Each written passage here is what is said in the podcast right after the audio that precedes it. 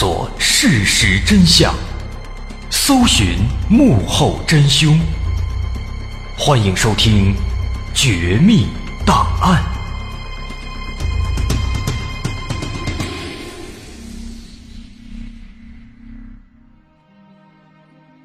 还原事实，探索真相。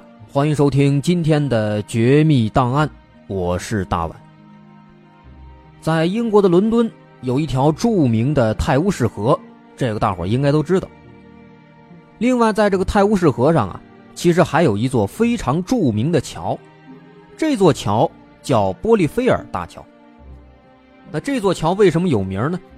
因为这个桥很神奇，它和日本的那个自杀森林是差不多的，好多人都在这个桥上自杀，基本上每年啊都会有那么一两个人在这跳河自杀的。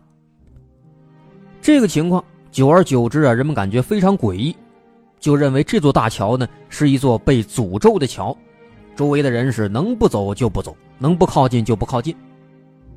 不过即便如此，仍然有很多人在这儿跳河自杀。那么时间长了，有关这座桥的传闻、传说也就流传开了，这座桥呢也就慢慢的变得非常有名了。那我们今天要说的故事，就是发生在这座桥上。当然了，这不是一个灵异故事，而是一起离奇的案件。这个故事发生在一九八二年六月十八号这一天，就是在伦敦。这一天早上，刚七点多一点在这个波利菲尔大桥附近的泰晤士河警察局接到了群众的报案，说在波利菲尔大桥的下面有人在那上吊自杀了。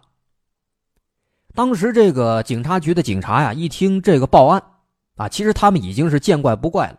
那原因咱刚介绍了，毕竟这座桥上有太多人在这自杀了，那自杀的多了去了，所以警方也不感到奇怪。唯一说这个案子跟以往不一样的地方在哪儿呢？就在于这个人他是上吊自杀的，但是以往自杀的人呢都是跳河自杀。所以警方后来就开着他们的这个水上摩托艇。就来到了波利菲尔大桥下面，左拐右拐，终于在一个桥墩的侧面发现了这个上吊的人了。当然，这时候这个人已经死了，他的尸体呢是被吊在这个桥墩上边的那个横梁上。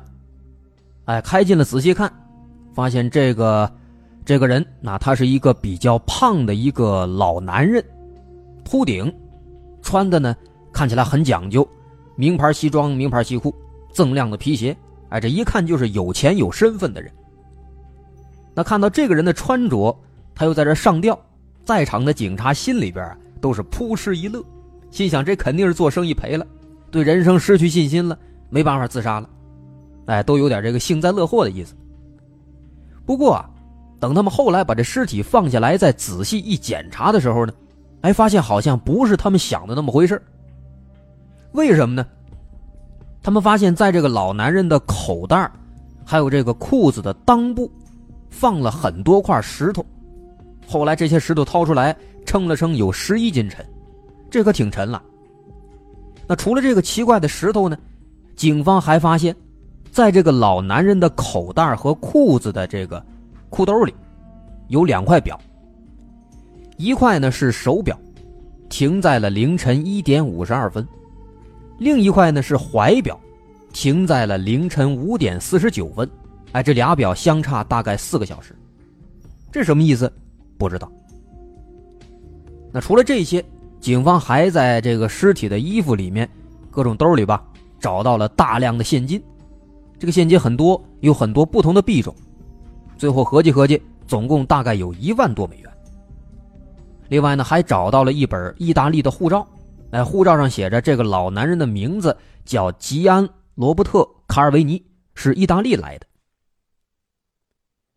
那这个案子到这儿啊，其实就跟其他的所有的命案一样，发现尸体了，首先呢就要查清死者身份。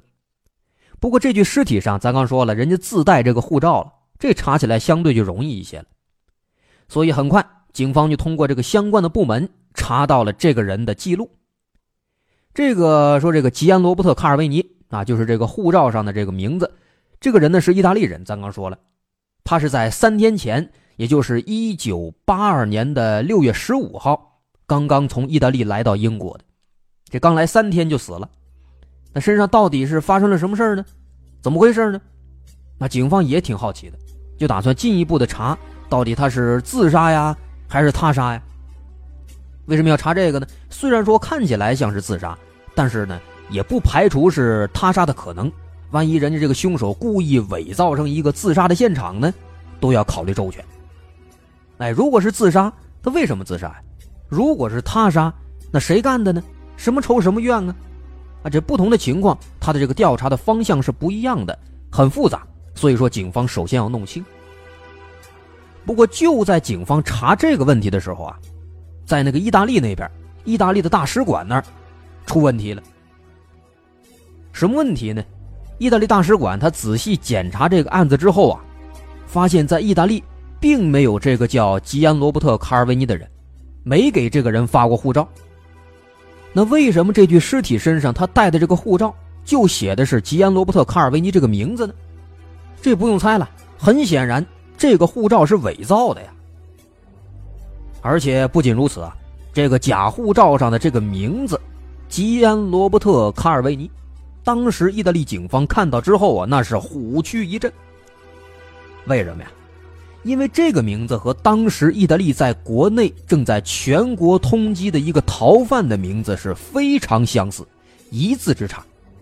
那个逃犯的名字叫罗伯特·卡尔维，这个护照的名字呢叫吉安·罗伯特·卡尔维尼，就差一个“尼”字。那么当时警方第一时间、第一反应，就是想这个吉安·罗伯特·卡尔维尼是不是罗伯特·卡尔维，是不是一个人呢？所以后来呢？他们就根据这个逃犯的照片，又对比这个尸体的长相，一对比，再包括各种什么指纹之类的对比之后，一发现，果然就是同一个人。这个人就是那个意大利的全国通缉犯罗伯特·卡尔维尼。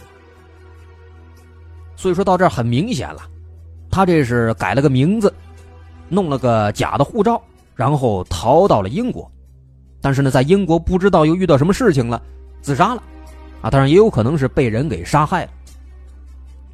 不管怎么说呢，对于意大利来说，是一个好消息，全国通缉的这个罗伯特·卡尔维尼终于是找到了。那么这个消息一传出来啊，后来登了报纸之后，整个欧洲的金融界、金融市场全都爆炸。为什么呢？为什么这个罗伯特·卡尔维找到之后会引发这么大的轰动呢？这个咱们要从意大利的一家银行开始说起。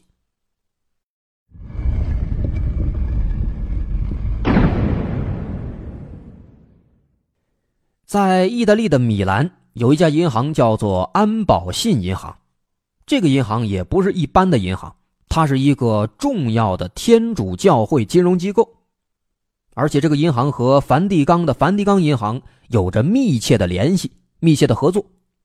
那么，这个通缉的这个逃犯，也就是这个死者罗伯特·卡尔维，这个人呢，他就是意大利米兰安保信银行的行长。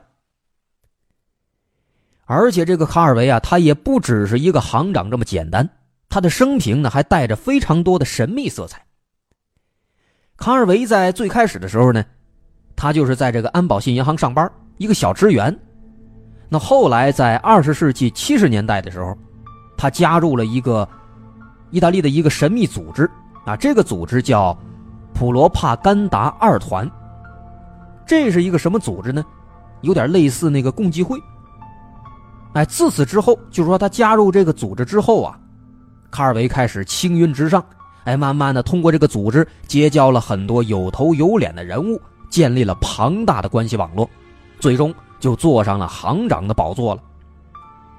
而且随着他坐上这个行长的宝座，安保信银行的这个效绩、收益啊，也是蒸蒸日上，生意是越来越好。也因此呢，当时这个罗伯特·卡尔维就被称为是意大利最有实力的私人银行家，可以说是家喻户晓。不过呢，这么好的待遇，这么好的名声，他并没有享受太长的时间。在经过几年之后啊。有一些人就开始发现这个安保信银行不太对劲啊。怎么回事呢？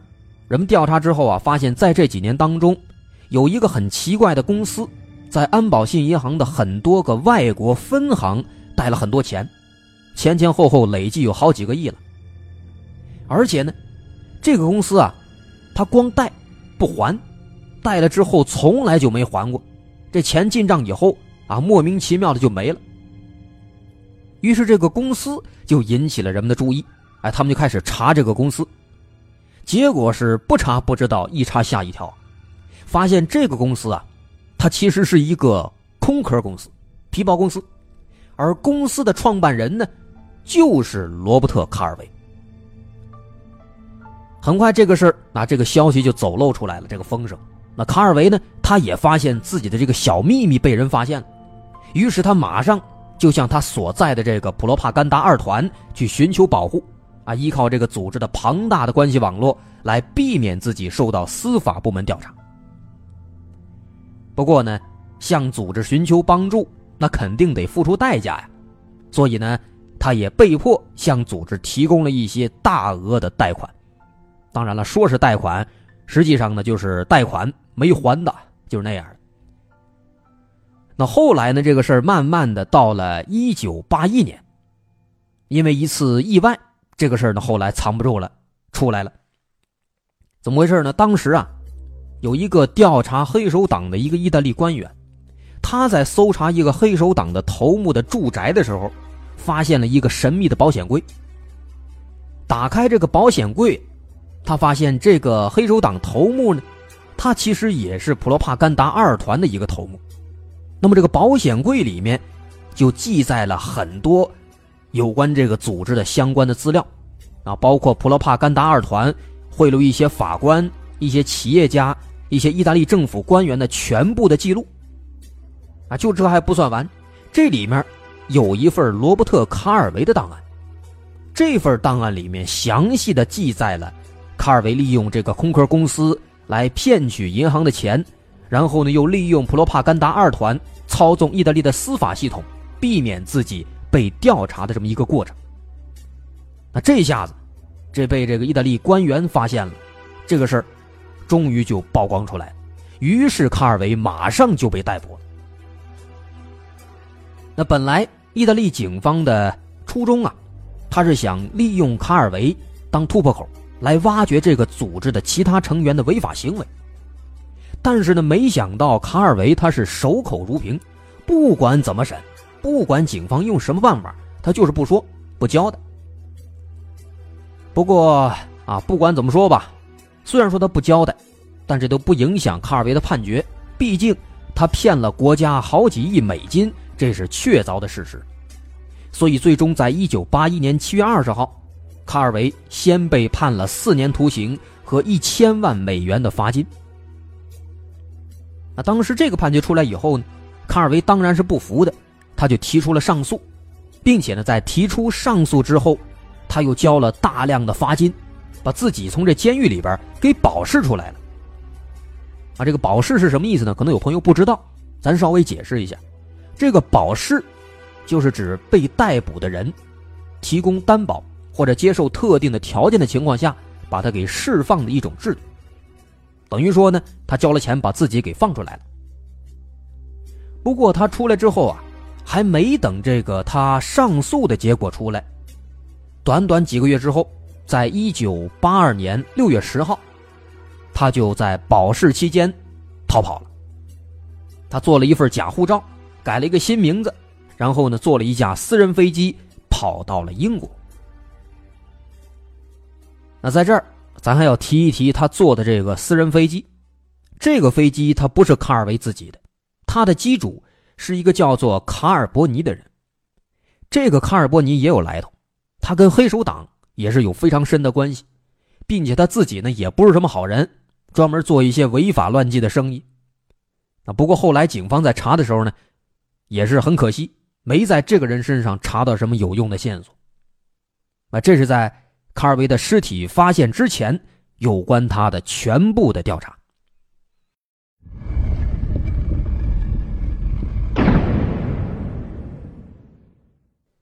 那后来，在卡尔维的尸体被发现之后，尤其这又是在英国被发现的，那这个新闻爆出来，一下子可就热闹了。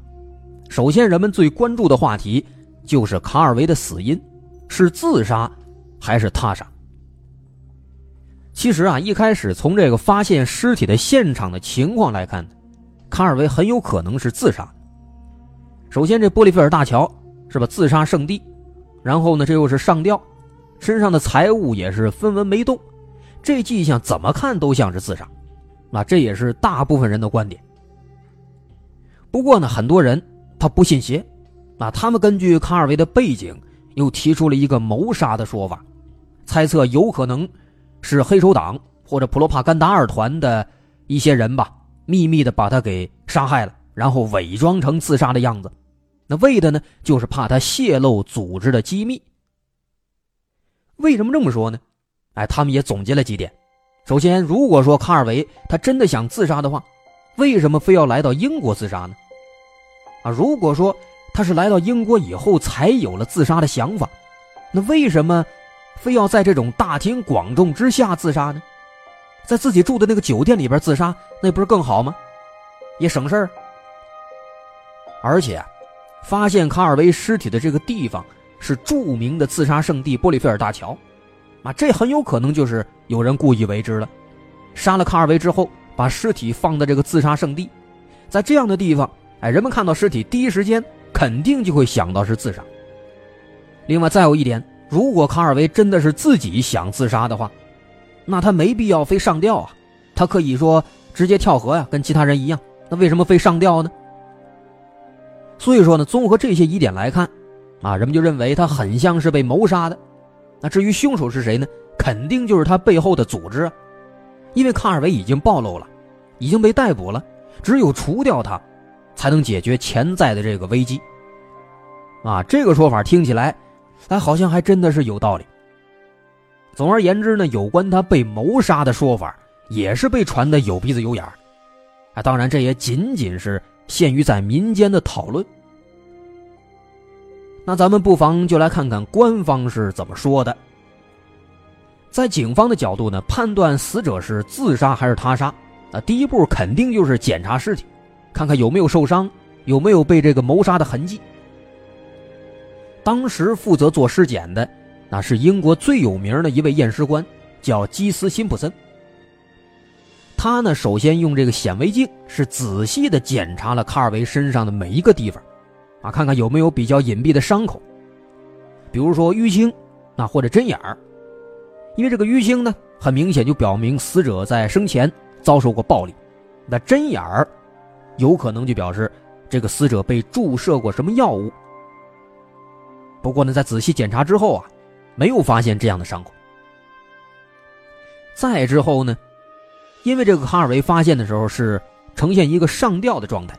所以呢，他又检查了卡尔维的脖子，看看他是真的上吊自杀，还是在被人勒死或者被人吊死之后又被放在上面伪装成自杀的。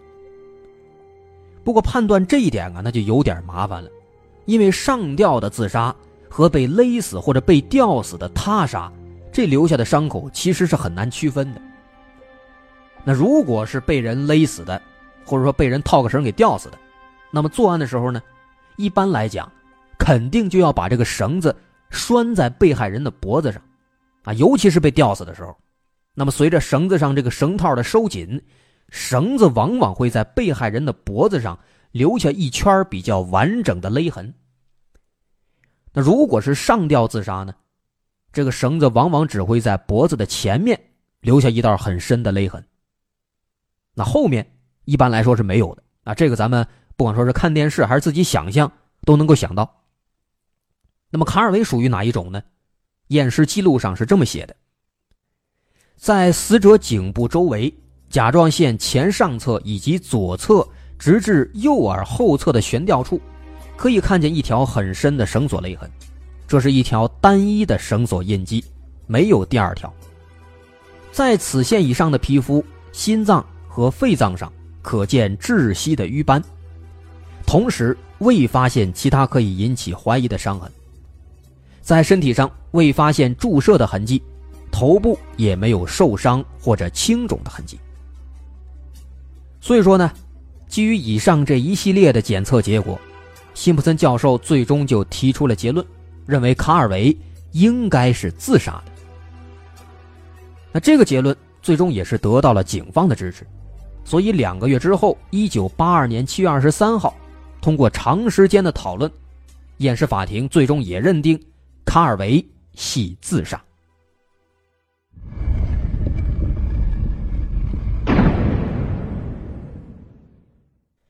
按理说呢，卡尔维的死因是自杀的，搞清楚了，这案子呢也算是破了。那这样的话，总是一个好事，应该高兴。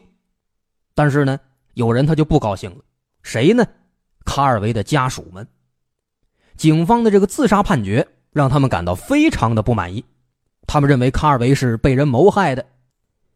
所以后来呢，他们又专门要求意大利再仔仔细细的再去查一遍。啊，不过很快。意大利派的这个三名专家也查出了相同的结论，也认为卡尔维应该是自杀的。这下子，英国和他们意大利都给出结论，说是自杀。这个结论一出啊，戏剧性的一幕就开始了。卡尔维的家属还是不满意，还是认为卡尔维就是被人杀害的，坚决反对他们的这个自杀的结论。那为什么他们非要这样呢？有人后来专门做了分析，说卡尔维的家人他之所以会采取这种反对的态度，首先呢是有宗教方面的原因。卡尔维一家都是天主教徒，那如果卡尔维是自杀的，那么根据天主教的戒律，他就不能被埋葬在圣地里。啊，当然有关这个天主教的这个规矩，咱是不太清楚啊。那除了这个宗教以外呢，再一个主要就是钱的原因。卡尔维在生前，他曾经给自己买了三百万的巨额的保险。那如果他是自杀的，那保险公司肯定就不给钱了。所以说呢，这个卡尔维的家属都非常不满意。那后来也是多亏了他们家族是财大气粗，再加上他们是跟各种组织都有千丝万缕的关系，所以最终在家属的反对以及媒体的这个推波助澜等等因素的强大压力之下。在宣判之后的第八个月，一九八三年的三月二十九号，这一天啊，伦敦市的大法官杰弗里·莱恩，他没办法了，就采取了一个极其反常的行动。他宣布啊，验尸官当时处理案件的时候过于草率，所以把当时的自杀判决给撤销了，又命令警方开始重新展开一遍新的调查。啊，这可真是有意思。那这之后呢？又过了三个月，到了一九八三年的六月份。这一次通过了这么三个月的重新调查，这回呢，陪审团们终于也是改口了，新的结论出来了，说卡尔维死因不详，没准呢不是自杀的。所以说就这样，卡尔维的死亡原因不再是之前认定的自杀了，变成了一起悬案了，死因不详。啊，至少呢，在英国。他被宣布成为一起悬案了。那同时，因为不一定是自杀，所以卡尔维的家属也顺利的把他的遗体运回了意大利。那后来据说呢，也是顺利的拿到了那笔保险金。不过到这儿啊，这个案子还没完。那虽然说卡尔维已经是入土为安了，但是呢，由他的这个死因引起的这一系列的争论啊，始终都没有减弱。人们一直在讨论，所以后来一年多之后，一九八四年八月份，这起案件被美国洛杉矶的前首席验尸官托马斯·古奇听到了。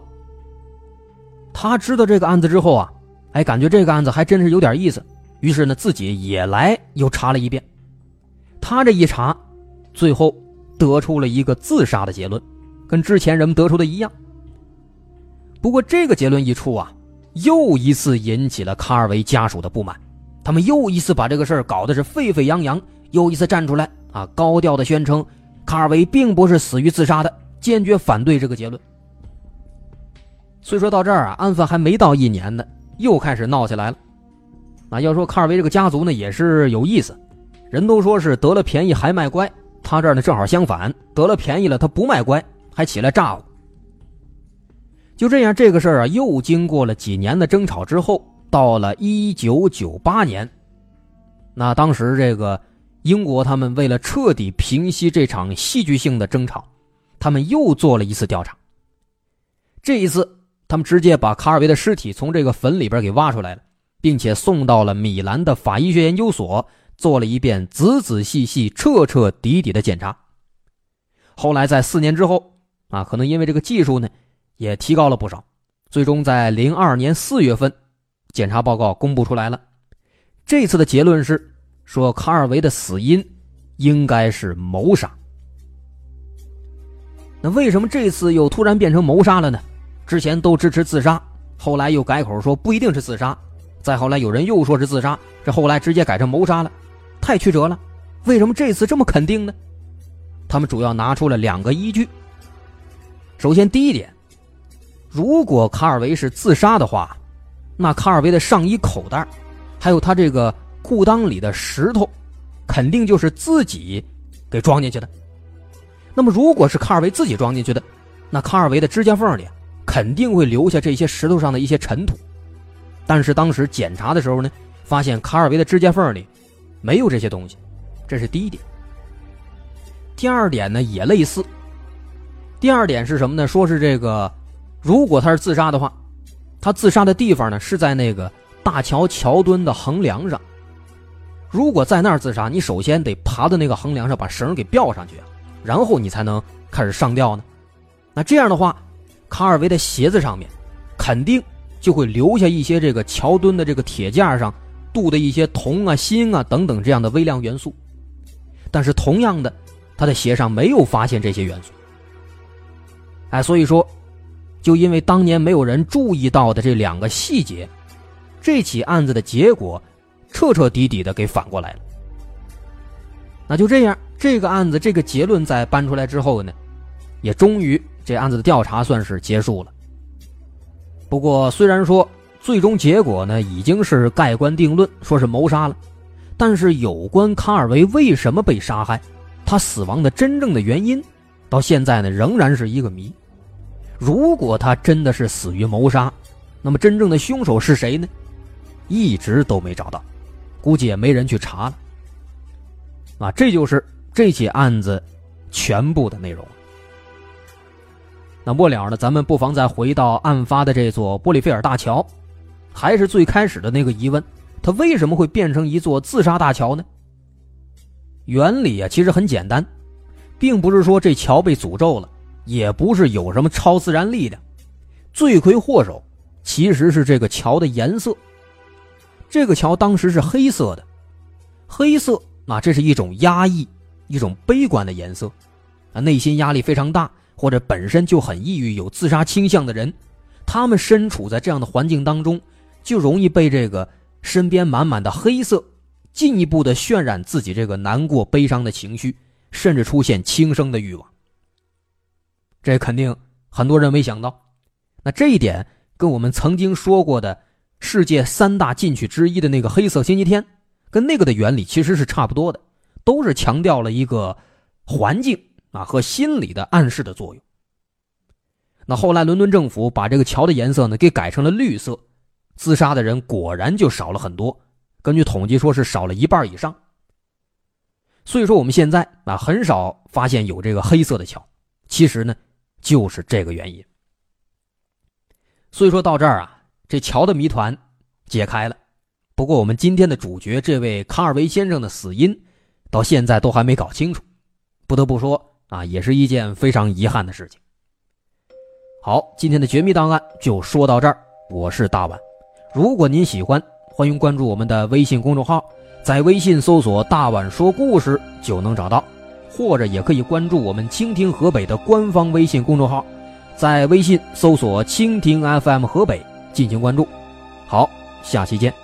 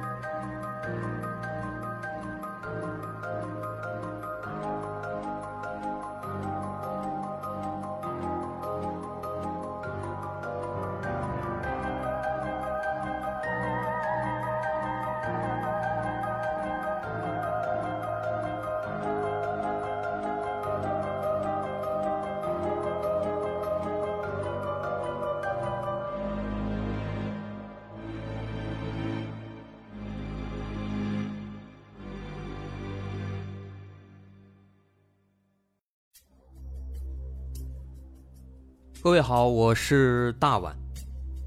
我们的《绝密档案》在喜马拉雅已经陪大家走过了一年多的时间，一年多的时间，我们更新了一百多期节目，在这一百多期的内容里，我们讲述了各种各样的怪奇事件。那在今后呢，我们也想尝试去做更多的其他类型的内容，比如一些自然怪象，比如有一些名人的黑幕。或者说是黑帮的发迹史，亦或是各种悬疑大案，以及更多的其他题材的探索。针对这些内容，目前我们也已经有了一个大概的规划。我们将会把这些内容做一个大概的整合，放在之后我们即将推出的一个新的专辑当中。这个专辑的名字暂定叫做《绝密档案：深夜调查局两百家尘封的未解之谜》当中。需要说的是，这个新专辑我们决定在喜马拉雅作为会员节目进行独家播出，总计有两百多集的内容。专辑上线时间将会在不久之后的九月九号，大家届时可以在喜马拉雅搜索关键词“绝密档案深夜调查局”，就能够找到这部新的专辑了。在上线前的这段时间当中，也欢迎大家添加我们喜马拉雅工作人员的微信。X m l y 零三三零，也就是喜马拉雅四个字的拼音的首字母加零三三零，x m l y 零三三零。添加微信之后，工作人员将会把大家拉进喜马拉雅官方的粉丝群，届时将会有不少福利活动，送喜点、送签名书等等其他惊喜在等着大家。需要特别说明的是，新专辑。将会是喜马拉雅的会员专辑，也就是说，如果您是喜马拉雅的会员，就可以免费收听本专辑。